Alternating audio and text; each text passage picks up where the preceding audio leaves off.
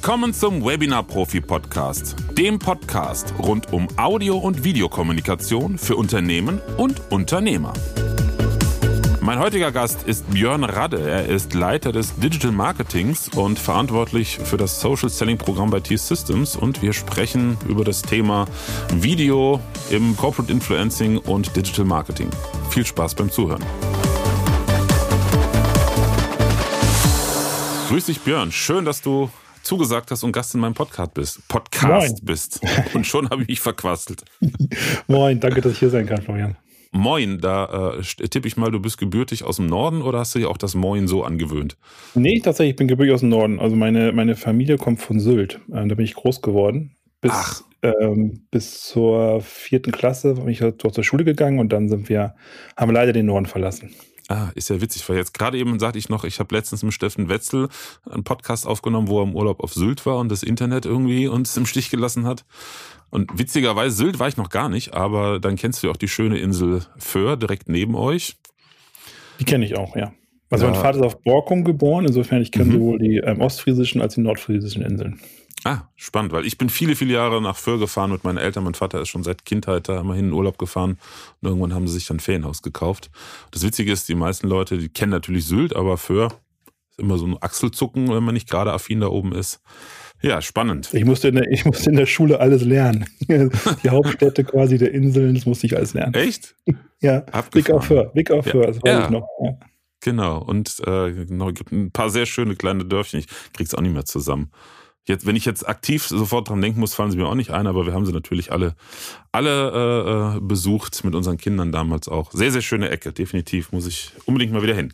Aber darüber sprechen wir heute gar nicht, könnten wir natürlich auch gerne.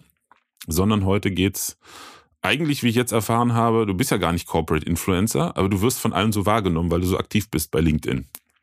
Richtig, genau. Also ich bin offiziell für die T-Systems nicht Corporate Influencer. Ich ähm, bin verantwortlich, wie du selber gesagt hast, fürs digitale Marketing, ähm, also Social Media Kanäle, die Webseite, ähm, Digital Advertisement, Newsletter, ähm, aber eben auch das Social Selling Programm. Und ich poste sehr gerne sehr viel auf LinkedIn und deswegen werde ich anscheinend als Corporate Influencer wahrgenommen. Kann ja auch nicht schaden, also bringt ja auch Spaß. Definitiv. Und ähm, ich hoffe mal, du kannst mir die Frage beantworten. Ich persönlich kenne die Antwort, zumindest denke ich, dass ich die Antwort kenne, aber ich kann mir gut vorstellen, dass einige der Hörerinnen und Hörer damit noch nicht so vertraut sind. Was ein Corporate Influencer ausmacht. Oder was, was die Aufgabe eines Corporate Influencers ist. Was würdest du, wie würdest du es umschreiben?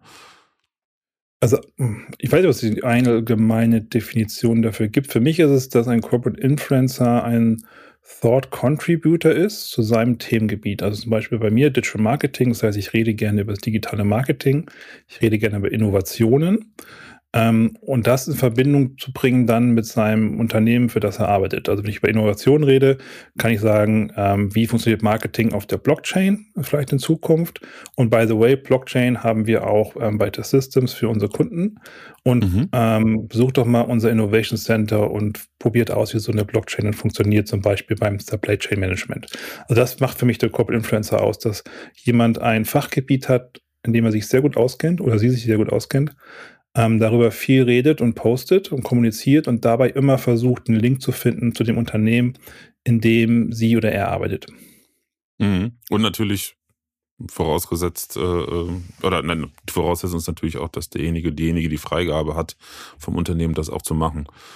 Das ist was, was ich nämlich immer wieder höre in Unternehmen, wenn, wenn wir hier vorstellig werden mit dem Thema Studio, Videokommunikation. Ja, aber unsere Mitarbeiter würden doch nicht hier irgendwie äh, selbsttätig was machen. So von wegen, ne, hier müssen wir doch eigentlich ähm, alles, was da gesagt wird, erstmal durch den Filter laufen lassen. Ja gut, das haben wir zum Glück nicht. Also wir haben tatsächlich die, die Freiheit, dass ähm, jeder unserer Mitarbeiter gerne auf LinkedIn aktiv sein kann oder auf Social Media generell aktiv sein kann. Ähm, natürlich bieten wir in den Social Selling Trainings so ein bisschen ja, die Rahmenbedingungen zu sagen, hey, keine Firmengeheimnisse bitte, keine mhm. Zahlen, wenn du Kunden nennst, bitte sei sicher, dass du die Freigabe des Kunden hast. Also solche Grundlagen sind schon ähm, in der Schulung. Aber ansonsten darf jeder frei agieren und ähm, jeder seinen Content selbst kreieren. Also insofern haben wir eine gewisse Freiheit und ich glaube, das wissen viele Mitarbeiter auch zu schätzen, dass sie einfach posten können. Ich sage mal so ein bisschen, hab im Hinterkopf, ob ähm, dein CEO es gut findet, also gut findet im Sinne, ob es der Firma vielleicht schädlich ist. Ähm, hab im Hinterkopf, ob vielleicht dein zukünftiger CEO, also für eine Firma, für die du arbeiten möchtest, das gut findet. Oder ob deine Mutter das gut findet. Wenn die drei Leute sagen, ja, das würde schon passen, dann kannst du es auch posten. Okay, das mit der Mutter ist ein guter, guter Gedanke, zumindest was die Netiquette, wie es ja so schön heißt, betrifft, genau. ist das wahrscheinlich genau. ein guter Maßstab. Mein Thema ist ja Unternehmenskommunikation, hauptsächlich Audio-Video, weil das ja mein, mein, meine ursprüngliche Profession ist und ich finde es total spannend, wie sich das halt immer mehr in Unternehmen und auch Konzernen ähm, ja wiederfindet und genutzt wird. Wie, wie siehst du das Thema Videokommunikation von Unternehmen auch im Bezug auf Corporate Influencing und Social Selling? Wahrscheinlich muss man es trennen. Also zum einen ähm, machen wir bei Systems natürlich auch sehr viel Videokommunikation. Also wir ähm, haben Videos auf LinkedIn, wir probieren es aus bei YouTube Shorts, wo es dann wirklich um Corporate Content auch geht. Bezug auf ähm, die Social Seller oder auf die Corporate Influencer muss jeder erstmal für sich definieren, definieren, liegt das mir denn überhaupt? Also kann ich mich vor der Kamera gut ausdrücken, ähm, fühle ich mich wohl vor der Kamera. Ähm, und wenn dem so ist, dann finde ich das Video ein zum Potpourri des Contents dazugehört. Also ich würde nicht sagen, es ist das einzige, aber es ist ein wichtiger Element, ein wichtiges Element. Denn letztendlich kann ich über Video vielleicht besser Emotionen rüberbringen, ich kann ähm, mich noch besser präsentieren als Person. Insofern würde ich sagen, Video ist ein wichtiges Element im Content-Mix auf, auf Social Media, auf LinkedIn. Hm. Ja, das Interessante ist immer noch, ich, ich habe die Zahlen nicht im Kopf, ähm, aber einer meiner Podcast-Gäste in den letzten Wochen, der hatte Zahlen dazu, wie gering der Anteil von Videos in der Menge des Contents immer noch ist und weswegen sie, auch wenn es immer noch heißt, gut, wenn du jetzt Videos postest, ähm, hast du nicht die die Reaktion und die Views wie bei manchen Text-Bild-Beiträgen, ähm, aber trotzdem ist es von der Wertigkeit ziemlich hoch angesiedelt. Ja, halt nee, da, da, stimme ich dir da stimme ich absolut zu. Ja, das, das stimmt so. Ich, ich merke auch, also ich versuche, wenn ich ungefähr zehn Posts habe, dass ich mindestens ein Video dazwischen habe, ähm, weil so ein Textpost der ist tatsächlich leichter geschrieben als ein Video gedreht, auch wenn man nach so vielen Videos inzwischen auch Übung hat. Ähm, und man wahrscheinlich so ein Video auch in zehn Minuten abgedreht hat, weil ich versuche, also in zehn Minuten Rohmaterial gibt dann wahrscheinlich in der Regel zwei Minuten ähm, Material, was du tatsächlich postest, mhm. wenn du es dann zusammengeschnitten hast. Ähm, also man kriegt eine gewisse Übung, aber tatsächlich ist es doch noch ein gewisser Aufwand und ähm, ich kann mir gut vorstellen, dass so viel auch eine Überwindung ist. Aber ja, definitiv, also Video bekommt, finde ich, in dem richtigen Content-Mix eine gute Aufmerksamkeit und auch gute Reaktion drauf, also gutes Engagement drauf. Also weil viele Menschen sagen sich, oh, da ist ein Video von Björn, das gucke ich mir jetzt auch zu Ende an. Ähm, das heißt, sie interagieren länger mit dem Content, was in der Regel dann vom LinkedIn-Algorithmus auch belohnt wird, ähm, dass mhm. die View-Time höher ist. Und es passiert auch mehr Engagement auf die Videos. Was ich jetzt gemerkt habe, ich poste meine Videos eher am Wochenende, weil dort Menschen auch länger Zeit haben, sich damit auseinanderzusetzen mhm. und sich das anzuschauen. Spannend, da habe ich jetzt noch gar nicht dran gedacht. Also ich habe schon öfters gemerkt, dass bei normalen Beiträgen Wochenende, gerade Samstag ähm, oder manchmal auch Sonntagnachmittag interessant sein kann. Mhm. Aber mit Video, das, das Schlimme ist ja, ich kann es immer nur wiederholen, peinlich, peinlich. Ich selber mache ja mit Video fast gar nichts. Ähm, oder eigentlich gar nichts aktuell, außer mal außer Livestreams. Ähm, was aber wenig damit zu tun hat, dass ich jetzt nicht Videos produzieren könnte natürlich, sondern äh, dass ich mit ein paar Sachen nicht zufrieden bin. Äh, aber das ist für dieses Jahr auf jeden Fall, auf jeden Fall geplant. Was ich auch regelmäßig höre, so als Einwand bei Videos, was du eben schon gesagt hast, ja, ob die Mitarbeiter oder Mitarbeiterinnen da überhaupt sich vor der Kamera wohlfühlen und Lust haben. Wie, wie hast du das denn erlebt? Also habt ihr jetzt bei euch in der Abteilung im Unternehmen, gab es da einen Punkt, wo gesagt wird, okay, jetzt äh, hier beim Thema Social Selling und äh, Außendarstellung des Unternehmens bei LinkedIn, da gehen wir jetzt mal das Thema Video an, das ist interessant. Äh, oder wie waren die Reaktionen? Tatsächlich haben wir das niemanden irgendwie gesagt, mach doch mal Video. Wir haben einige Mitarbeiter, die, die machen das und die machen das auch sehr gut. Und wir haben einige Mitarbeiter, die machen es nicht. Ähm, ich würde jetzt lügen, ich sage, wir forcieren alle Video zu machen. Tatsächlich nicht. Also wir geben in unseren Trainings eher die Grundlagen, was wichtig ist beim Posten, worauf man zu achten hat, wie man sein Netzwerk erweitert, was wirklich Social Selling ist, nämlich keinen Pitch im ersten, ähm, in der ersten Kontaktaufnahme.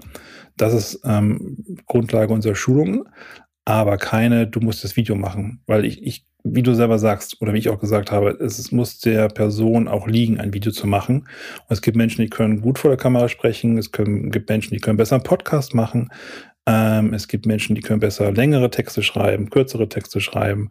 Ich glaube, jeder muss die Content-Formate finden, die einem selbst liegen und damit dann starten. Und dann ergibt sich irgendwann auch die Möglichkeit, okay, jetzt bin ich sehr gut in dem Bereich, jetzt probiere ich doch mal Video aus und fange dann an, ähm, ein Video zu machen. Mhm. Aber du hast jetzt nicht irgendwie so aus dem Bauch raus, wo du sagen würdest, ach, wir sind vielleicht zehn Prozent, die sich damit wohlfühlen. Also ich wirklich interessiert mich mal, ein Gefühl dafür zu bekommen, weil ich sehr, sehr unterschiedliche Reaktionen erlebe. Also ich habe Unternehmen erlebt, ähm, da haben zumindest, äh, wir kriegen es dann in unseren Workshops mit oder bei den Einführungsschulungen äh, zu den Studios, da haben wir erlebt, dass die ganze Gruppe alle begeistert waren, gesagt haben, super Video, endlich, wir setzen es um. Ich weiß es nicht, ob sie es wirklich alle umgesetzt haben. Äh, und in, in, anderen Unternehmen, also ich erinnere mich an einen Workshop, den wir im Vorfeld gemacht haben. Oh, da war, da, da war sehr viel äh, Reserviertheit im Vorfeld. Also ich sag mal, da waren ja aus dem Marketing die Initiatoren, die gesagt haben, ja, das Thema hier, ne, wir gehen von Messen zurück, machen wir lieber Online-Hausmessen, da können wir auch Sales mit einbinden und so weiter und so fort, Training. Ähm, und alle, selbst aus dem Training, die schon Erfahrung mit, mit äh, Schulungs- oder Trainingsvideos hatten, alle waren erstmal so, Moment. Vorsicht, ne? Okay, also wenn ich, ich muss das, ich weiß es gar nicht aus, äh, wirklich, also wir haben knapp 400 aktive Seller in unserem Programm mhm.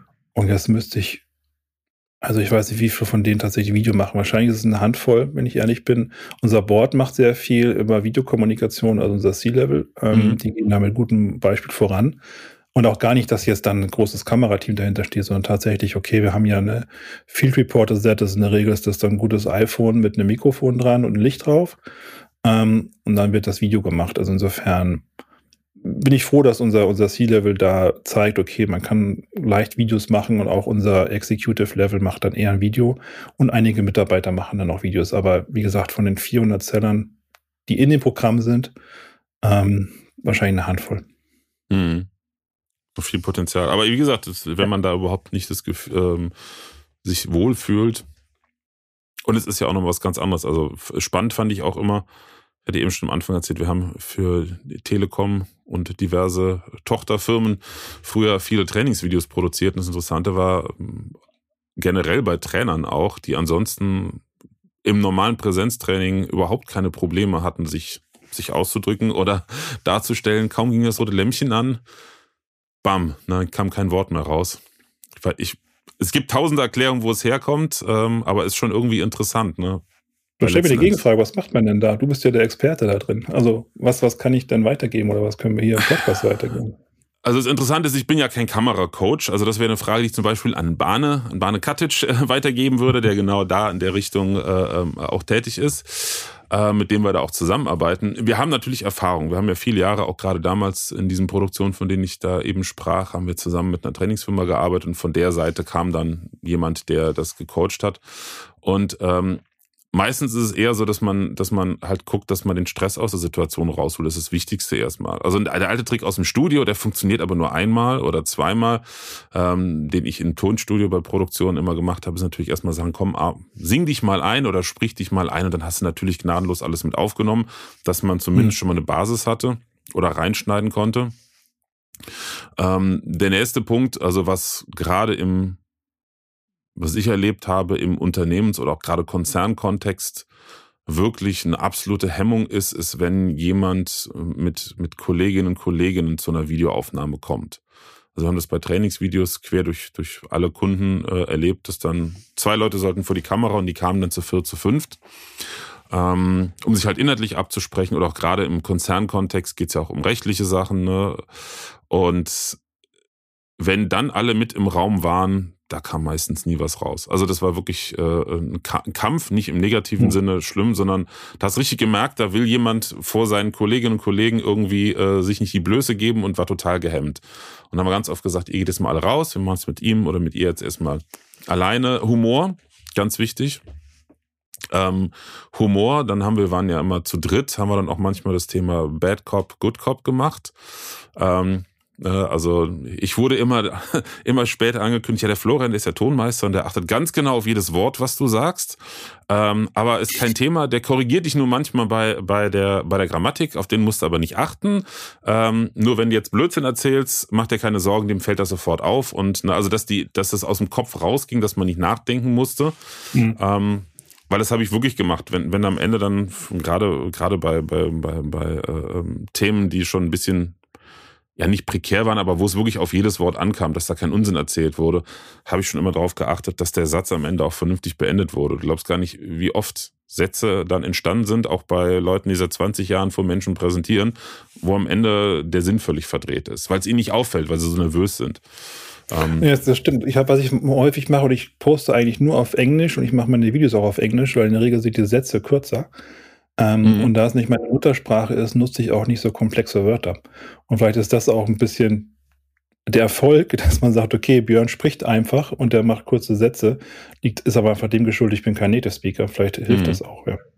Das ist der nächste Punkt, was wir auch immer hatten, gerade auch bei Trainern. Also ich habe ja selber auch viel unterrichtet äh, an Hochschulen und eine eigene Trainingsfirma gehabt. Jetzt kein ausgebildeter Trainer, aber ich kenne das. Man neigt sehr schnell zum Labern. Also man mhm. übertreibt es mit Satzlängen und verkompliziert, gerade wenn es um fachliche Dinge geht. Und äh, da habe hab ich festgestellt, ich als Außenstehender, dass es denjenigen, die vor der Kamera standen und irgendwas erklärt haben, immer geholfen hat, wenn ich oder meine Frau, die war dann äh, bei Video und Kamera dabei, ähm, als völlig Fachfremde, die von den Inhalten, also wir kamen manchmal zu Trainings und dann ging es um, was weiß ich, interne Trainings bei Telekom zum Beispiel, neue Produkte für die IFA äh, ich hatte ja gar keine Ahnung davon, aber ich muss das ja, oder ein Außenstehender muss es ja auch verstehen, weil letztendlich mhm. sollen die Verkäufer das den Kunden erklären. Und diese Feedbacks, wenn wir gesagt haben, was ist das Produkt überhaupt und wie funktioniert das, haben wir irgendwann festgestellt, waren sehr, sehr hilfreich. Und das ist, glaube ich, wie du schon sagtest, reduzieren aufs Wesentliche, wie bei allem eigentlich ist ein ganz wichtiger Punkt. Ich, muss, ich musste immer am Anfang meiner Karriere denken, also so als Junior Manager habe ich halt die Sachverhalte immer sehr einfach gesehen und dann auch wenig dazu gesagt. Und ich ist es immer, hm, so einfach kannst du das nicht sehen. Also wurde quasi etwas das Ganze herabgestuft, dass ich keine Erfahrung habe. Und jetzt, so nach 20 Jahre später, sagen alle, ja, das ist gut, dass du das so kurz und prägnant äußerst und so vereinfachst. Also irgendwie ist das, glaube ich, auch die Wahrnehmung, wer dann dort steht und wer redet ähm, mhm. in dem Video ähm, beim, beim Publikum einfach. Ich weiß nicht, wie, wie mhm. du das aus deiner Erfahrung gesehen hast bisher. Ja, ja, definitiv. Kommt auf jeden Fall dazu. Ja, und, und wie gesagt, Thema Humor. Also wenn, wenn man eine entspannte Atmosphäre bei solchen Aufnahmen, wenn, wenn man es nicht alleine macht, ähm, schaffen kann durch Humor, dann, ich, also wie oft habe ich das auch erlebt, auch mit Telekom-Mitarbeitern auch C-Level sehr hoch zum Teil. Ähm, Menschen, wenn ich, denen ich sonst, wenn ich ihnen sonst begegnen würde, sagen würde, okay, mit denen würde ich jetzt nicht rumalbern und rumblödeln, haben wir dann aber bei solchen Aufnahmen gemerkt, wenn dann das Eis gebrochen war, so untereinander, Kamera aus, und man hat dann irgendeinen Witz gemacht und man ist drauf eingestiegen und dann war irgendwann die Stimmung so gelöst, dass derjenige gar nicht mehr so viel nachgedacht hat im Kopf. Ja, also das habe ich, äh, oder haben wir regelmäßig gemerkt. Das sind jetzt keine Profi-Tipps, weil wie gesagt, keiner von uns war Kameracoach. Ähm, da gibt es sicherlich auch noch viele Techniken, mit denen man sich im Vorfeld vorbereiten kann. Und das Gute ist, wenn man sich über, über sich selbst lachen kann, kann man das ja auch machen. Also ich sitze teilweise, ähm, ich habe ein, ein Format, nennt sich mein Social Media Sofa oder das Social Media Sofa, ähm, in dem ich über Neuigkeiten aus der Social Media Welt rede oder eben auch LinkedIn-Tipps und Tricks gebe. Und ich habe teilweise wirklich dann auf dem Sofa, muss ich selber lachen über meine Versprecher, die ich dann mhm. teilweise habe. Ähm, und diese Lacher habe ich teilweise auch mit eingebaut, weil ich sage, okay, das lockert das Ganze auf und ähm, wenn ich eine witzige Situation habe, lasse ich sie drin und finde das Publikum vielleicht auch witzig in dem Moment. Also insofern, wenn man sich selbst nicht so ernst nimmt vor der Kamera, dann kann es auch ganz gut funktionieren. Und da sind wir wieder beim Thema auch Perfektion. Also genau. wenn alles perfekt sein soll, kein Versprecher drin und äh, jeder Satz sitzen soll, dann ist die Anspannung so hoch, das funktioniert nicht. Im Notfall kann man ja genau. immer noch schneiden. Äh, aber ich glaube, da hat sich auch viel verändert in den letzten Jahren, auch durch durch Social Media, durch YouTube, wo auch solche Versprecher entweder drin bleiben beim Podcast oder manchmal halt am Ende nochmal drankommen, so, ne? Ja. Ähm, da ist die Akzeptanz beim Publikum eher da, Fehler zeigen, dass es echt ist. Das, das stimmt. Und was ich natürlich bei Videos auch mache, ist dann den, den Untertitel, insbesondere bei den englischsprachigen. Ähm, also zum einen mache ich den Untertitel, weil ich weiß, dass viele auf LinkedIn eben doch nicht die Lautsprecher anhaben oder die Möglichkeit mhm. haben, den Ton zu hören. Also machen Untertitel Sinn. Zum anderen, da ich nicht Native Speaker bin, kann ich im Untertitel dann einiges korrigieren auch noch, also in der Grammatik. Ich habe schon teilweise wirklich ähm, vier, fünf Mal ein, eine Szene aufgenommen und konnte einfach diese Grammatik nicht merken ähm, und habe dann im Untertitel die Grammatik korrigiert, quasi. Dass mhm. der Untertitel stimmt, aber das gesprochene Wort war da wahrscheinlich grammatikalisch falsch auf Englisch. Also mhm. nur ein kleiner Trick, den man ähm, anwenden kann. Das geht ja auch bei deutschen Sätzen. Also ich neige auch dazu, Halbsätze zu sprechen. Äh, also Pete Glocke hätte seine Freude an mir, weil ich im Kopf dann schon wieder drei Sätze weiter bin. Ähm, äh, und dann ist es ganz praktisch, wenn, praktisch, wenn ich äh, gerade hier so bei Podcasts, da mache ich immer so kleine Vorschau-Videos äh, für äh, LinkedIn oder auch für Facebook, was ich dann noch mitnehme. Dann ist es ganz praktisch, wenn ich dann zumindest äh, in, im deutschen Untertitel da den Satz dann korrigieren kann, dass es wieder Sinn ergibt, weil manchmal würde der, der, der, der, der Untertitel an sich einfach einen totalen Blödsinn ergeben, weil ich mittendrin überlegt habe und dann zum nächsten Satz gegangen bin. Ja, richtig. Kenne ich. Von daher kann ich das, kann ich das nur gut unterschreiben. Ja, spannend. Ähm, ein Punkt oder, oder ein, ein Touchpoint, wie es ja so schön heißt im Neudeutschen, äh, äh, wie ich natürlich äh, neben deiner doch, doch äh, sehr großen Präsenz bei LinkedIn. Ich sehe gerade, ich habe hier dein Profil offen, 21.462 Follower, das ist ja schon ordentlich. Ähm, aber ein Punkt, ein Touchpoint, wie ich über, äh, über dich gestolpert, sagt man ja so schön, bin, ist dein Buch Growth Hacking LinkedIn, mhm. was auch bei mir auf dem Nachttisch liegt. Ähm, wo ich immer wieder drin schmöker, weil das ist ja ein Umsetzungsbuch. Durchlesen habe ich gemerkt, macht keinen Sinn. Äh, also kann man schon machen, aber da sind ja viele Tipps zum Umsetzen drin. Ja. Ähm, klare Empfehlung von meiner Seite, ohne jetzt hier Schleichwerbung zu machen, weil ich wirklich gut, gut geschrieben, kurz und knapp und einfache Tipps. Äh, also hat mir auch sehr geholfen. Äh, wie bist du dazu gekommen? Also wie kam es? Weil ist das dann so, so quasi so, weil eben sagtest, naja, so die Präsenz bei LinkedIn ist eher so meine private Sache, mein Hobby. Ja, also das stimmt, da war es ein bisschen in der Mischung, weil, ähm, wie gesagt, wir geben im Team ähm, Kurse für unsere Social Seller.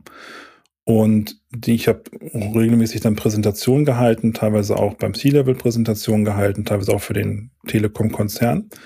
Ähm, und hatte quasi schon mein Skript, ähm, also eine Stunde gefüllt mit, mit dem, was ich über LinkedIn und LinkedIn, wie man auf LinkedIn wächst, ähm, erzählen wollte. Und dann kam es aber so, dass ich auch häufiger darüber auf LinkedIn selbst gepostet habe, hey, ich habe hier einen Kurs gegeben und dort einen Kurs gegeben und dann kamen externe Unternehmen auf mich zu und haben gesagt, hey, könntest du nicht für uns auch einen LinkedIn-Kurs geben? Das mhm. waren am Anfang befreundete Unternehmen, also was ich Marketingleiter, die ich kenne, natürlich ist keine Konkurrenz, ähm, aber befreundete Marketingleiter, ja klar, kann ich machen. Und dann wurden es aber so viel, dass ich mir gesagt habe, oh, das schaffe ich nicht. Ich habe ja hier einen Vollzeitjob. Und wie gesagt, ich bin nicht Corporate Influencer. Ich ähm, arbeite, weiß ich nicht, 40 Stunden, ja 50 Stunden die Woche, manchmal 60. Wie soll ich denn nebenbei jetzt auch noch so viele Trainings geben? Und dann habe ich gesagt, ich habe doch mein Skript, ich kann mein Skript einfach runterschreiben. Und habe das Skript mhm. runtergeschrieben in relativ kurzer Zeit. Ähm, habe dann einen Verlag auch gehabt. Der Verlag hat sich gefreut, ein LinkedIn-Buch rauszubringen, hat aber gesagt, ich Ab Abgabe des Skriptes, also geschriebenen Manuskriptes, bis zur Publikation fünf Monate. Das kann ich nicht machen bei einem, bei LinkedIn, bei dem Thema. In fünf Monaten hat sich die Plattform komplett geändert und habe das Buch dann im Self-Publishing ähm, publiziert. Aber wirklich Self-Publishing, das heißt nicht, ähm, es gibt da Amazon KDP, also dass du auf Amazon publizierst und ich habe wirklich einen Self-Publishing Verlag gesucht, ähm, mit Tradition einen gefunden, der auch ähm, in den USA publiziert, dass es auch mhm. breitere Masse dann irgendwann findet. Ähm, und habe dann über Self-Publishing das Buch publiziert. Es war im Januar 2021 und inzwischen habe ich die zweite Auflage rausgebracht, also jetzt letzten November ähm, mhm. die zweite Auflage. Und das Interessante war, mein ehemaliger Englischlehrer, nicht von der Schule, sondern von, von damals, als ich angefangen habe zu arbeiten, der hat gesagt, hey, ich übersetze dein Buch. Und dann war ich erst total mhm. überrascht, weil ich so, okay, das finde ich total nett, was kriegst du denn dafür? Nee, ich will nichts dafür haben, meine Mitarbeiter sollen das auch lernen. Die sprechen aber nur Englisch. Ähm, Er ist Native Speaker, spricht aber perfekt Deutsch, Native Speaker Brite und hat dann das Buch übersetzt, sodass ich dann auch im Januar 2023, also dieses Jahr, das Buch auf Englisch rausbringen konnte. Und so, so ist die Geschichte entstanden. Also quasi aus dem schieren Nachfrage ähm, an Trainings, die ich nicht bewältigen konnte, habe ich das Buch geschrieben, ähm, so dass sich jeder kaufen kann. Mhm. Und der Bedarf ist ja da. Also ich wundere mich immer wieder, dass es dass es echt Unternehmer, Unternehmerinnen und Unternehmen gibt, die sich mit LinkedIn immer noch nicht beschäftigt haben oder beschäftigen. Wobei ich ehrlich sagen muss, ich bin auch so richtig aktiv erst seit zwei Jahren. Ähm, und äh, wie gesagt, also ich habe Dinge erlebt, das hätte ich mir nie, nie träumen lassen, dass es dass sowas über, über eine Business-Plattform geht, weil es gibt ja dann noch die andere Deutsche, die sich ja selber jetzt ins Ausgekickt hat. Ja. Äh, ne, also da müssen wir gar nicht mehr drüber sprechen. Und ansonsten ich habe sowas noch, noch nie erlebt. Also ich weiß nicht, woran es liegt. Hat sicherlich auch mit, mit dem Wandel der Zeit zu tun. Bin ja auch jetzt schon seit über 20 Jahren selbstständig tätig ähm, und, und habe früher halt auch in vielen, gerade in der Musik- und Medienbranche, das ist ja alles so ein bisschen gut bei der Telekom oder T-Systems technologisch gesehen, seid ihr ja auch natürlich viel weiter vorne äh, vom Mindset als, äh, ich sag mal, in, in, in klassischeren Branchen. Ähm, aber so diese ganze Thematik, äh, ja, Forum, Netzwerk, Plattform so. Das hat es in der Medien- und Musikbranche schon lange gegeben. Aber in dem Maße, was auch die Seriosität und auch die Ernsthaftigkeit betrifft, muss ich sagen, bin ich total begeistert und überrascht bei LinkedIn. Ich bin auch begeistert davon. Also ich, ich liebe die Plattform. Es ist aber eine Primärplattform. Ich, ich sage auch in meinen, meinen Trainings, ähm, bitte geht Multikanal vor, wenn ihr euer Personal Brand aufbaut oder auch Social Selling betreibt.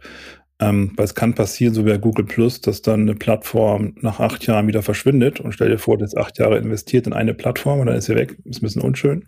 Also insofern mhm. sage ich, postet auf mehreren ähm, Kanälen, also auch Instagram und Twitter, ähm, seid ihr aktiv. Aber LinkedIn ist meine Primärplattform. Also da poste ich zuerst, da investiere ich am meisten Zeit und dann nehme ich die Posts etwas später und poste auf Instagram und auf Twitter nochmal. Weil Twitter hat einen Vorteil, auch wenn momentan alle Twitter nicht so mögen wie Elon Musk, aber Twitter hat einen Vorteil, dass die sehr also die Google rankt die Twitter-Ergebnisse sehr gut. Das heißt, wenn du häufiger deine Bilder auf Twitter postest, ähm, beeinflusst damit die, die ähm, Bildersuche bei Google positiv. Hm. Und für mich ist sowieso Personal Branding am Ende dann erreicht oder die Königsklasse erreicht, wenn die erste Seite bei Google gehört. Also wenn du nach deinem Namen suchst ähm, und die erste Seite ist voll mit dir dann, dann hast mhm. du quasi das Personal Branding perfektioniert. Und LinkedIn bietet da, oder ist da ein sehr guter Kanal, weil LinkedIn ist eine große Plattform, eine starke Plattform mit sehr viel Content. Das heißt, in der Regel ist der erste Eintrag zu dem eigenen Namen auf LinkedIn zu sehen. Also mhm. der erste Eintrag ist LinkedIn. Ähm, bei mir ist es zum Glück meine eigene Webseite, also insofern ist das SEO nicht schlecht, was ich da veranstaltet habe. Aber LinkedIn hilft dir auch in der Sichtbarkeit bei Google in Summe. Deswegen empfehle ich auch viel Artikel zu schreiben, weil die LinkedIn-Artikel werden auch häufig von Google indexiert ähm, und helfen dir doch da in der Sichtbarkeit. Mhm. Jetzt habe ich gerade mal peinlicherweise natürlich direkt meinen Namen gegoogelt. Mache ich eigentlich selten bis nie. Platz eins ist sogar meine alte Webseite, die ich nie irgendwie gepusht habe oder sonst was. Ganz witzig. Aber auf dem zweiten Platz ist direkt LinkedIn. Mhm. Platz drei ist Udemy, wo ich meine alten Videokurse noch so zum Thema Musikproduktion hochgeladen habe. Auch keine Ahnung wieso. Also das ist jetzt nicht, dass sie sich übermäßig verkaufen. Ich habe auch noch das Glück, dass ich einen Namensvetter habe, der in Thailand äh, Möbel designt. Der ist natürlich auch mit drauf. Und dann kommt wirklich auch schon Xing, ist ja abgefahren. Aber stimmt, LinkedIn ist direkt. Nee, ne, Twitter habe ich nicht. Twitter mhm. habe ich nicht, deshalb. Also war mal interessant. Ähm, muss ich mal bei Twitter auch gucken. Ich habe mich mit Twitter noch nie so beschäftigt, muss ich ganz ehrlich sagen, weil ich kenne es eigentlich nur aus den Zeiten, wo es nur Text auf wie viel Zeichen begrenzt war. 140, glaube ich, am Anfang, genau. Ja. Und wie viel sind es jetzt? 280. Oh. Ui, da musst du aber echt reduzieren. Ich finde ja, find ja 3000 Zeichen bei LinkedIn manchmal schon echt eine Herausforderung. Also meine Texte sind immer länger. Ja, das ist aber auch nicht gut. Dann, dann würde ich, also ich nutze auch die volle ähm, Kapazität von LinkedIn nicht. Also wenn ich poste, versuche ich so um die, also ursprünglich waren es immer 1400 Zeichen bei LinkedIn und ungefähr so versuche ich auch zu schreiben, so 1400. Wobei ich häufiger auch inzwischen Interviews mache. Das heißt, ähm, C-Level oder Managing Director oder ähm, besondere Personen in Unternehmen versuche ich zu interviewen und stelle ihnen mhm. Fragen über die Zukunft des Marketings oder generell über Social Media. Ähm, und da sind die Posts auch ein bisschen länger, weil man natürlich dort auf die Antworten auch ähm, hoffe, dass die etwas ausführlicher sind. Aber ansonsten versuche ich meine Posts immer kurz, knapp ähm, zu halten, mit Bullet Points zu strukturieren, weil ich habe sonst Sorge, dass sie dann eh nicht gelesen werden. Mhm. Ja, kann ich nachvollziehen. Also ich, ich arbeite auch immer mehr daran. Bei manchen Sachen ist es halt wahnsinnig schwer, zum Beispiel, wenn ich eine Beschreibung hier von Studio äh, Installation äh, mache, das wird immer lang. Aber einfach weil es so viele Dinge, also, ne, weil das ist ja auch, äh, auch ein breites Thema. Ähm, aber das mit dem Strukturieren, das hat mir auch sehr geholfen. Ich weiß auch noch, ich hatte, ich habe ja zwei Jahre lang so ein Online-Programm, so ein Mentoring-Programm für Trainer und Coaches gemacht zum Thema, wie mhm. baue ich mir ein eigenes Studio auf, äh, wie kann ich Videokommunikation umsetzen. Auch da war interessant, dass nahezu alle, also viele sind über LinkedIn gekommen, witzigerweise dann aktiv, wenn ich dann irgendwie ein Webinar gemacht habe zum Bewerben. Aber so richtig aktiv genutzt hat es keiner. Das fand ich schon interessant. Und selbst die absoluten Basic-Tipps, die ich dann im Rahmen des Mentorings mal in einer Session gegeben habe, da waren sind die alle, haben sich alle drauf gestürzt, äh, äh, wie, wie ein Verdurstender in der Wüste. Ähm, und alle haben erstmal ein bisschen, äh, oder fast alle erstmal ein bisschen äh, skeptisch reagiert. Ich sagte, hier nutzt, nutzt Emojis, ne, nutzt Emojis und strukturiert, kurze Sätze, äh, also die Klassiker halt, eine Leerzeichen und so. Genau. Äh, waren alle erstmal so ein bisschen okay. Ähm, aber ich muss sagen, mittlerweile, wenn ich Texte lese, wo jemand das nicht macht, ich klicke direkt weiter. Also nicht wegen der Emojis, das ist manchmal auch eine Spielerei. Natürlich, wenn man es übertreibt, aber alleine so, ein, so, eine Bleiwüste. Bleiwüste, wo du einfach keine Struktur siehst, habe ich schon keine Lust mehr zu lesen. Genau, und häufig verfällt man aber da drin, wenn man in seinem Post schreibt, dass man schreibt, schreibt, schreibt und vergisst dann zu strukturieren und dann im Nachhinein strukturieren muss. Ähm, aber ich empfehle wirklich jedem zu strukturieren. Entweder ähm, ja, was LinkedIn halt so hergibt über Emojis oder ähm, ich kann auch gut die Browser-Extension auch Thought Up oder auch Thought In mhm. hieß sie früher, jetzt was auch Thought Up empfehlen, ähm, die auch das Ganze nochmal strukturiert vereinen. Also dann sieht man auch, wie der Post in Zukunft aussieht. Finde ich auch ganz gut. Automatisch? Gibt es da eine Funktion? Also ich nutze es immer, weil es einfach übersichtlicher ist und mit den Funktionen, die drin sind, aber gibt es da noch eine automat automatisierte Funktion hinter? es gibt die, die, also die Browser-Extension auf ThoughtUp kannst du ähm, installieren und du kannst dann in, mit dieser Extension auch deinen Text formatieren, also breitere genau. Schrift nehmen, genau. also fett, kursiv, ähm, was halt alles äh, da ist. Ähm, natürlich bist du beschränkt auf die Strukturierung, die LinkedIn zulässt. Ähm, in der Regel sind das ja Emojis, du davor sitzt. Also ich nutze dann ähm, also ist kein, kein lachendes Gesicht als Strukturpunkt, sondern mhm. äh, weiß ich, so ein Bullet Point, den du als Emoji auch nutzen kannst. Und das funktioniert ganz gut zum Strukturieren. Mhm. Ja, genauso mache ich es auch. Ich, ich hatte jetzt ja. so verstanden, als ob der Authored Up jetzt eine Möglichkeit bietet, zu sagen, okay, ich gehe jetzt mal äh, den Text durch und gucke, wie wir es wie automatisiert strukturieren. Wobei ich glaube, das ist nur eine Frage der Zeit, dann gibt es da irgendeine KI, die ja, das machen wird. Ja. Definitiv. Und ansonsten muss ich auch sagen, ist einer der besten, eines der besten Tools, was ich kenne, nutze ich jeden Tag. Also ich schreibe meine Texte äh, in meinem Texteditor vor. Ideen, Brainstorming runter, ähm, lese nochmal drüber, kürze und dann gehe ich rein in Authored Up und ähm, mache genau, wie du sagtest, auch die Struktur. Und dann merke ich auch ganz schnell beim dritten Mal durchlesen dann, das kann man weglassen, das kann man weglassen. Und was auch klasse ist, ist unten dieser Index ne, von Punkt, von eins bis zwölf Punkten. So ab acht neun ist es halt äh, schwer zu lesen und sollte in der Komplexität reduziert werden. Genau. Was ich noch empfehle, wie gesagt, für diejenigen, die auf Englisch posten wollen, ist Grammarly. Ähm, weil Grammarly korrigiert nochmal deine englische Grammatik und natürlich auch die Rechtschreibfehler und gibt auch Vorschläge, wie es dann netter klingt. Das finde ich auch nicht schlecht. Also, mhm. da wir Deutschen meistens sehr schroff schreiben, auch im Englischen, ähm, gibt dann Grammarly noch ein paar Hinweise, wie es dann irgendwie ja, flüssiger klingt im Englischen. Das finde ich auch nicht schlecht. Da gibt es auch eine Extension für Deutsch, die genau. heißt äh, Language Tool. Okay. Die, die benutze ich. Genau, okay. also das ist klasse. Also ähm, Rechtschreibfehler grundsätzlich werden sofort rot ähm, markiert und du hast unten auch eine Index, eine Anzeige, wie viele Rechtschreibfehler du hast. Dann äh, grammatikalische Fehler werden gelb unterstrichen mhm. und auch sofort einen Vorschlag gemacht. Und dann kannst du auch noch Formulierungsänderungen kannst du aktivieren, dass er die Vorschläge macht, wie könnte ich es anders formulieren. Und das zusammen mit Authored Up ist, also hat meine, meine Content-Produktion, ich mache ja nur Bild und, und Text aktuell, also wahnsinnig nach vorne gebracht. Also äh, echt eine riesen Zeitersparnis, kann ich nur empfehlen. Auf jeden Fall. Also wie gesagt, ich ähm, also ich plane meinen Content immer sonntags vor. Also wie gesagt, da ich jetzt nicht als Corporate Influencer bezahlt werde, sondern einen anderen Vollzeitjob habe, das ist mein Hobby und ich ähm, kreiere meinen Content sonntags. Ähm, plane den auch sonntags vor. Das heißt, ich nutze inzwischen auch die Planungsfunktion von LinkedIn, dass ich genau weiß, Montag früh 8 Uhr geht der Post live. Mhm. Und ich nutze dann die Zeit zehn Minuten vor dem Post und zehn Minuten nach dem Post auch mich mit anderem Content auseinanderzusetzen von anderen LinkedIn-Mitgliedern, einfach auf meinen Content ähm, aufmerksam zu machen. Und das funktioniert auch ganz gut. Also tatsächlich, man muss es mehr planen, wenn man viel ad hoc macht, schafft man auch nicht, diese Konsistenz durchzuhalten, ist meine Meinung. Definitiv.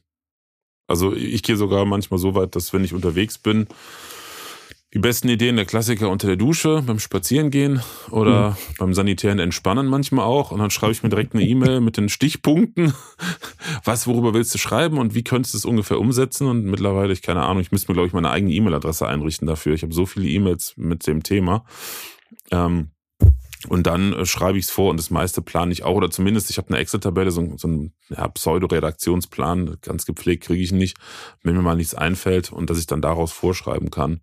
Äh, auch das hat mir geholfen. Das gleiche wie beim Podcast. Wie oft habe ich in letzter Zeit auch ähm, Gespräche gehabt, äh, mit allen möglichen Kontakten und, und Freunden, Bekannten. Ja, das ist so kompliziert, einen Podcast zu machen. Ich habe für mich festgestellt, von der ganzen technischen Seite ist noch was anderes. Das Wichtigste ist auch da, genauso wie bei LinkedIn, Konsistenz erreichst du durch Planung, Struktur. Ja, wobei, wobei beim Podcast habe ich eine Herausforderung. Ich hatte auch ähm, einen eigenen Podcast gestartet, weil ich einfach wissen wollte, wie das geht. Also wie setze ich so einen Podcast aus, wie, auf, welche Tools existieren, ähm, wie ist die Distribution auf Spotify und iTunes etc. Und habe dann angefangen und musste feststellen, boah, so eine Viertelstunde alleine sprechen ist schon ganz schön viel. Das ist schon ganz schön schwer.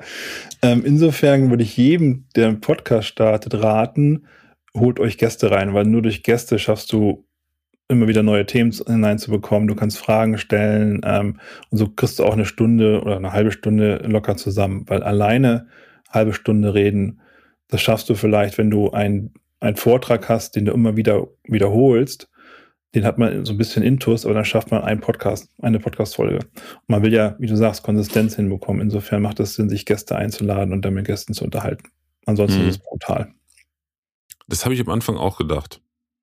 Ganz ehrlich. Also äh, ich habe mich wirklich ewig gesträubt. Äh, ich habe reihenweise, ich weiß gar nicht, wie vielen Leuten ich geholfen habe bei der Podcast-Technik. Früher auch noch mit meiner, meiner alten Trainingsfirma. Haben ja Audio-Videotechnik-Trainings gemacht, Medienproduktion. Ähm, und ich habe mich jahrelang gesträubt. Ein ehemaliger Mitarbeiter, der hat mich irgendwie zwei Jahre gestriezt, Florian, du wolltest einen Podcast anfangen, haben uns immer wieder hingesetzt, Brainstorming-Ideen. Ich habe nicht angefangen, weil ich genau davor auch Angst hatte, was völlig idiotisch ist, weil ähm, in meinen Seminaren und Vorlesungen früher, also ich bin da wie ein, wie ein Güterzug, wenn ich einmal am Quatschen bin äh, zu meinem Thema, also am Erzählen bin wirklich, äh, auch bei 20 Jahre Erfahrung, Lehr- und, und Trainingserfahrung, dann, dann fällt mir immer was ein. Aber ich hatte eine riesen Angst davor, ohne Feedback zu sprechen. Deshalb mhm. habe ich auch eine riesen Angst jahrelang davor gehabt, Vorträge zu halten, weil es was anderes. Ähm, selbst Vorlesungen in der Uni fand ich immer unangenehmer als Seminare im kleineren Kreis, weil du immer so eine schweigende Menge da hast. Und ich fand es immer klasse, meine Seminare, maximal 20, 25 Teilnehmerinnen und Teilnehmer, da gab es immer relativ schnell Feedback. Ne? Themenblock abgehakt oder ein Punkt abgehakt, habt ihr Fragen dazu? Du hast ein Feedback bekommen. Und da hatte ich bei, bei Vorträgen äh, auch immer ein Problem mit. Und auch beim Podcast. Und ich muss sagen, mit ein bisschen Übung, so nach einem halben Jahr, war das eigentlich wie weggeblasen. Hat bei mir ja. einwandfrei funktioniert. Das ist schön zu hören. Wie gesagt, ich hatte total Herausforderungen, ähm, alleine vor dem Mikrofon zu sitzen und zu sprechen.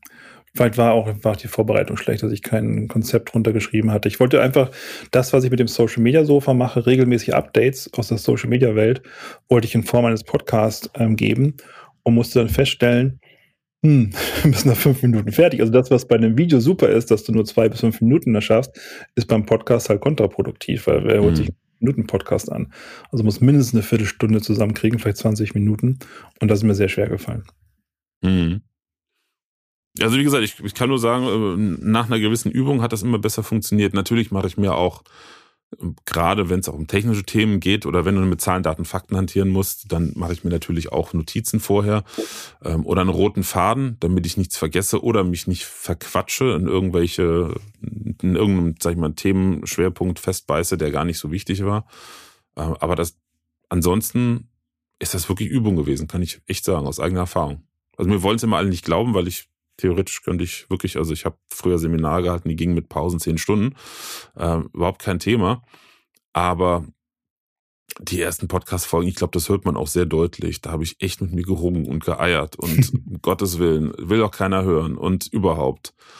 Ähm, also, ja, wie gesagt, mir macht das auch, mir macht das auch nichts aus, für ein großen Publikum zu sprechen, weil du hast dein Thema und dazu hast du eine Präsentation. Und mit dieser Präsentation gehst du dann auch zur nächsten Konferenz und wandelst dich vielleicht ein bisschen ab passt, packst aktuelle Themen wieder mit rein und dann gehst du zur nächsten Konferenz. Also das Thema und die Präsentation sind immer sehr identisch. Bei einem Podcast kannst du aber nicht jede Folge das gleiche Thema bespielen. Du musst ja ähm, Variationen reinbekommen. Und das ist das, was, was für mich schwer ist. Oder schwer war. Ja, insofern, du hast mich aber gerade motiviert, ich, vielleicht gehe ich jetzt nochmal an. Podcast steht ja, Cover ist gemalt, ähm, Zugang zu Spotify ist da. Insofern, vielleicht lasse ich nochmal aufleben. Ja, wenn du mal drüber nachdenkst, genauso wie ich am Anfang mich äh, gefragt habe, wer will das, was ich erzähle, hören? Also ich habe wirklich lange, ich, es gibt immer noch reihenweise Aufzeichen, die ich mit meinem damaligen Mitarbeiter, ein ehemaliger Student von mir, der auch fachlich da halt, also ne, was so die Audio-Videotechnik betrifft, fit war, überlegt äh, habe, was können wir inhaltlich bringen. Das ist doch uninteressant. Und Klasse war natürlich auch äh, immer wieder Reaktion zu bekommen, meistens per E-Mail, über schriftliche Bewertungen bei iTunes oder Spotify. Ich glaube, Spotify gibt's gar nicht. iTunes äh, ist sehr, sehr wenig gekommen, aber wirklich E-Mails oder auch in Gesprächen. Also mittlerweile habe ich es wirklich auch, dass jeder zweite Kunde, und das sind ja meistens Entscheider, Geschäftsführer, Abteilungsleiter, C-Level, wenn es um das Thema Einrichtung von Studio geht oder Videokommunikation einführen, äh, jeder zweite erwähnt, ja, ich höre ja auch regelmäßig einen Podcast, wo ich immer denke, oh, ist ja abgefahren. Ne? Also ich habe ja. jetzt nicht tausende von, von, von, von Subscribern, also im Gegenteil, sind ein paar hundert nur. Aber die, die es hören, hören dann doch zu und selbst wenn ich Dinge erkläre, wo ich mir dann nachher denke, das ist ja so popelig. Also, ne, ja, das, muss das, ist ja grundsätzlich bei, das ist ja grundsätzlich bei, auch bei LinkedIn so. Ähm, du, du postest etwas und dann du hast deine 20.000 Follower angesprochen, den 20.000 Followern liken dann, wenn ich Glück habe, 100 diesen Post. Das ist dann schon ganz toll für mich. Letztens waren es mal 500, habe ich total gefreut. Ähm, aber sie sehen halt sehr viele und du mhm. wirst dann häufig darauf angesprochen ich sehe dich andauernd auf LinkedIn, dann sage ich mir, okay, du bist das. Ja, dann lass doch mal ein Like da, damit ich das auch weiß, dass du das siehst. Aber was machen sie dann nicht? Also, wie gesagt, die beobachten sehr viele, die sehen sehr viele. Insofern wirkt die Kommunikation noch über das Engagement hinaus. Und das muss man, oder dem muss man sich einfach bewusst sein. Mhm.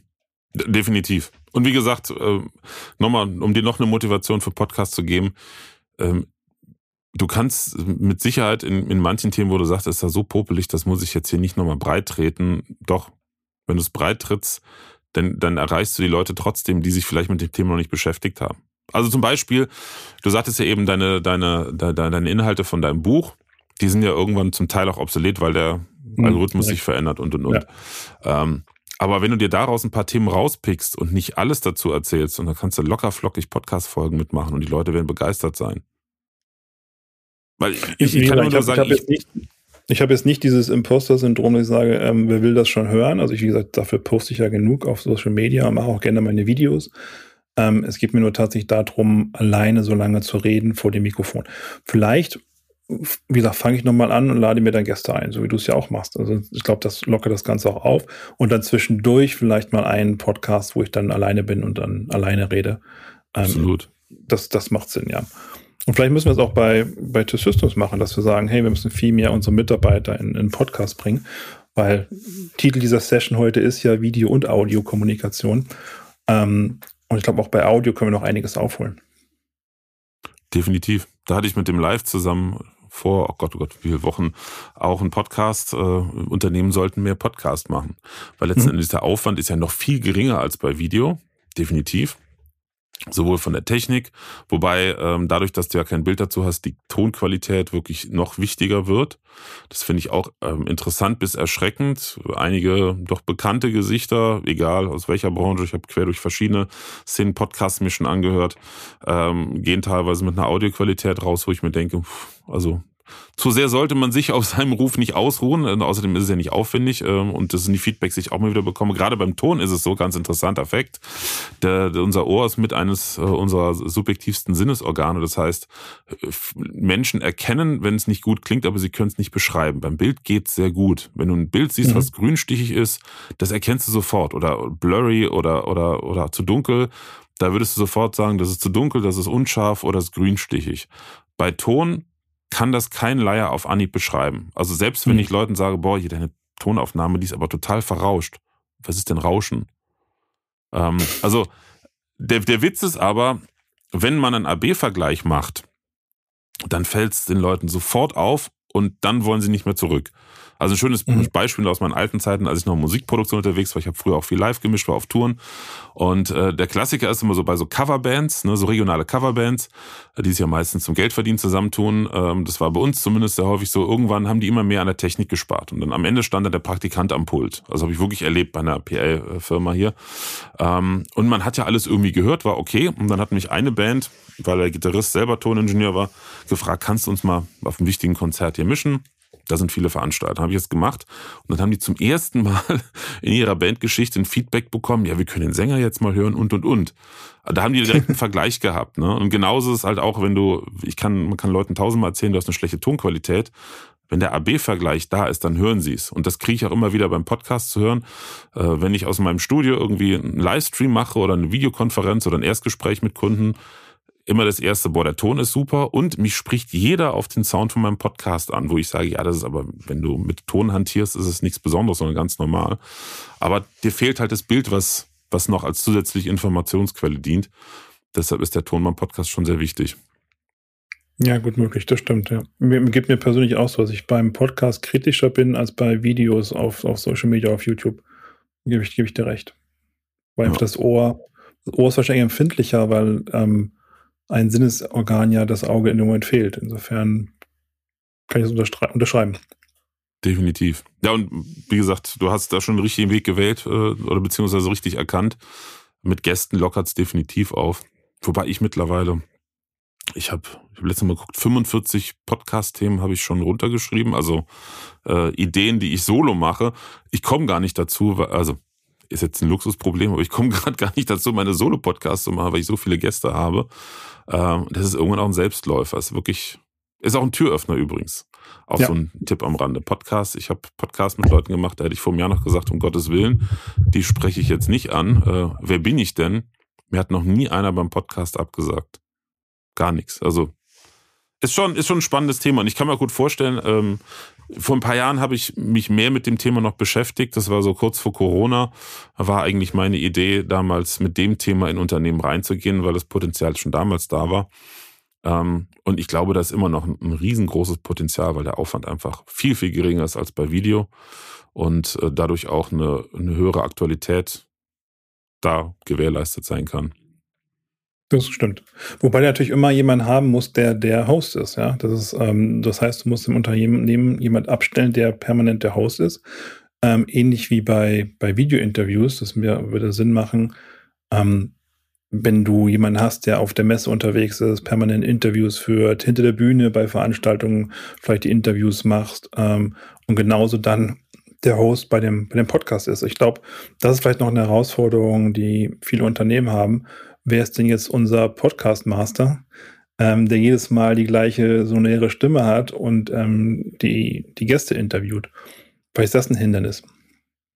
Ja, können ja auch mehrere machen. Also man kann sich auch abwechseln. Muss ja nicht immer einer, einer derselbe sein. Also klar, du siehst das natürlich äh, insofern ganz anders, weil du im, im Unternehmenskontext bist. Ich, ich, äh, ich, ich kann da nichts zu sagen. Ich denke mir, äh, wenn die Bereitschaft da ist, ähm, muss ja nicht immer der, der, der, der gleiche sein, immer derselbe, der durch den Podcast durchführt. Also ich glaube, da gibt's auch noch viel Entwicklungspotenzial, was Formate betrifft. Ja, gut, Allein die Tatsache mit, mit gucken, was wir jetzt machen. Das war vor ein paar Jahren absolut undenkbar also ein Podcast-Interview, ich weiß noch, wie vielen Kunden ich geholfen habe, mobiles Podcast-Setting, was halt jetzt nicht irgendwie ne, ein großer Reisekoffer an Equipment mit sich bringt, äh, zusammenzustellen, weil die halt immer zu ihren Podcast-Interviews gefahren sind. Und mittlerweile kannst du halt so viel online machen. Kommt auch das noch stimmt, dazu. Ja. ja. Und viele haben auch zu Hause aufgerüstet. Also viele haben inzwischen ein Podcast-Mikrofon zu Hause, weil sie an vielen Podcasts teilgenommen haben. Insofern wird auch da die Qualität besser. Definitiv. Spannend. Jetzt sind wir von Corporate Influencing über ähm, LinkedIn dann am Ende bei Podcast gelandet. Und das ist auch der Grund, warum ich meine Podcasts nie Skripte oder einen roten Faden vorgebe, weil ich es äh, einfach spannend finde, wo man dann hinkommt mit gemeinsamen Ideen und Erfahrungen. Björn, ich danke dir vielmals für deine Zeit. War ein super spannendes Gespräch. Ich danke dir. Also hat super Spaß gemacht. Ähm, gerne wieder. Wie gesagt, du, hast ja so eine lange, lange, Liste an Personen, die du schon einlädst und so viele Themen. Schauen wir mal, vorne wieder an. Drei Jahre wieder, drei Jahre wieder dran. Ja, wir sehen uns ja eh nächste Woche, äh, wobei der Podcast kommt leider äh, viel zu spät raus, das ist aber auch normal, da wir nächste Woche in Köln beim Vertrieb Business Live-Event sein werden. Und da sind wir übrigens auch mit, mit Studio vor Ort. Also da könnte man zumindest mal ein kleiner Erfahrungsaustausch und Eindruck zum Event als Podcast aufnehmen. Das war nämlich die Idee dahinter. Das ist eine gute Idee. Und dann machen wir später auch das Foto, was wir als Cover nutzen können. Genau. Genau das. Ja, wir sind mit, mit, mit nee, Fotostudio nicht, aber mit äh, Video- und Podcaststudio da. Also Super, mannigfaltige Möglichkeiten. Super. Prima. Dann vielen Dank für dich, äh, an dich, für deine Zeit. Vielen Dank auch alle, die regelmäßig meinen Podcast hören. Schön, dass du dabei bist. Wenn du Fragen hast oder einen Themenvorschlag hast, dann schreib mir doch gerne eine E-Mail an podcast.webinar-profi.de.